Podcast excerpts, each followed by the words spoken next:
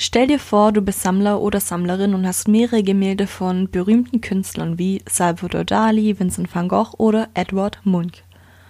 Deine Gemälde lagerst du mit anderen Sammlern in einem Depot. Wochen, Monate und Jahre ziehen ins Land, bis du deine Schätze wieder betrachten möchtest.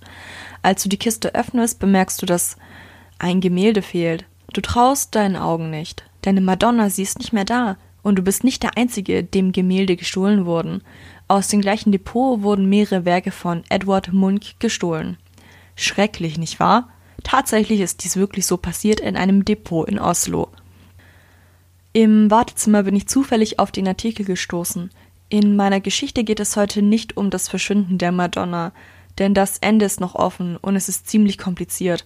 Im Wartezimmer waren zwei Zeitungen, in denen darüber berichtet wurde. Online konnte ich jetzt nur den Artikel vom Spiegel finden. Den Link packe ich dir auch in die Show Notes. Also nun zu der Geschichte. In diese beschäftigt sich mit der Entstehung der Madonna. Bevor es losgeht, erstmal eine Definition. Madonna-Bildnisse, Marienbild oder auch Maria-Bildnis bezeichnet in der christlichen Ikonographie die Darstellung Marias, alleine oder gemeinsam mit dem Jesuskind. Der populäre Begriff Madonna wird überwiegend für Einzeldarstellungen der Gottesmutter mit ihrem Kind verwendet. Seit dem dritten Jahrhundert bildet das Marienbild den häufigsten Gegenstand der christlichen Kunst, der sich auf zahllose Bildmedien in und in vielfachen inhaltlichen Zusammenhängen präsentiert und der Marienverehrung bildhaft Ausdruck verleiht. Edward malte gleich fünf von ihnen. Alle sehen sie sich recht ähnlich. Sie entstanden in den Jahren zwischen 1894 und 1897. Dort spielt auch unsere Geschichte. Die Sonne scheint auf meinem Bett, in dem Joelle schläft. Das Licht, es stört sie nicht. Sie schläft tief und fest. Kein Wunder, sie hat ja auch die ganze Nacht durchgeschrieben. Ich schaue runter. Mein Hund gibt mir zu erkennen, dass er langsam mal raus muss. Also hole ich die Leine. Freudig rennt er zur Tür. Der kleine Mann kann es kaum abwarten. Wir laufen also eine Runde um den Block. Die Sonne tut uns beiden gut, was? sage ich und schaue auf den Kleinen runter. Er wackelt die ganze Zeit mit dem Schwanz. Hund müsste man sein. Wenn es dir so gefällt, dann machen wir eine große Runde. Also laufen wir durch halb Berlin.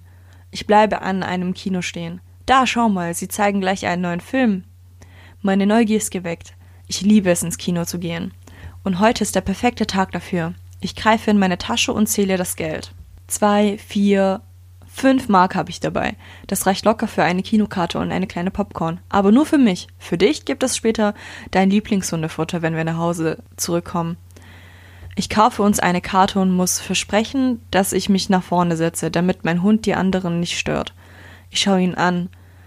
Was für ein Mensch muss man sein, um Hunde zu hassen? Wir laufen durch bis zur ersten Reihe. Der Saal ist nur bis zur Hälfte gefüllt. Wir sind die einzigsten, die vorne sitzen. Wieso sollte man auch vorne sitzen, wenn es hinten auch Plätze gibt? Ich klopfe mit meiner Hand auf den Sitzplatz. Komm, du darfst, hier will eh keiner sitzen. Mein Hund springt auf und macht es sich gemütlich. Der Film beginnt. Nach einer halben Stunde ist mein Popcorn leer. Schade. Ich fange an zu gähnen. Ich werde langsam müde. Huff, huff, bellt mein Hund. Ja, mein Kleiner, du hast recht. Der Film ist schlecht. Komm, wir gehen. Die helle Sonne blendet uns draußen. Der Kleine läuft automatisch zum schwarzen Ferkel unter den Linden. Mal schauen, ob unsere Freunde dort sind. Bei dem guten Wetter müssten sie draußen sitzen, aber nein, sie sind nicht da. Vielleicht später, sage ich und streichel ihm über den Kopf.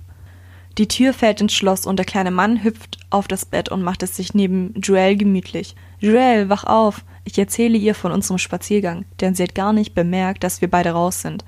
Ich schaue sie an. Joelle schläft, wenn sie bei mir übernachtet, immer nackt. Sie sagt, dass man es in dieser Wohnung im Sommer kaum aushalten kann, wenn man mit Klamotten schläft. Sie kämmt ihr Haar und gähnt dabei. Dann setzt sie als erstes ihr Barett auf. Das ist es, sag ich. Joelle, bitte komm her. Kann ich mich nicht erst anziehen? fragt sie mich. Nein, ich werde dich gleich malen. Genau so. Ich schnappe mir schnell eine Staffelei und eine Leinwand.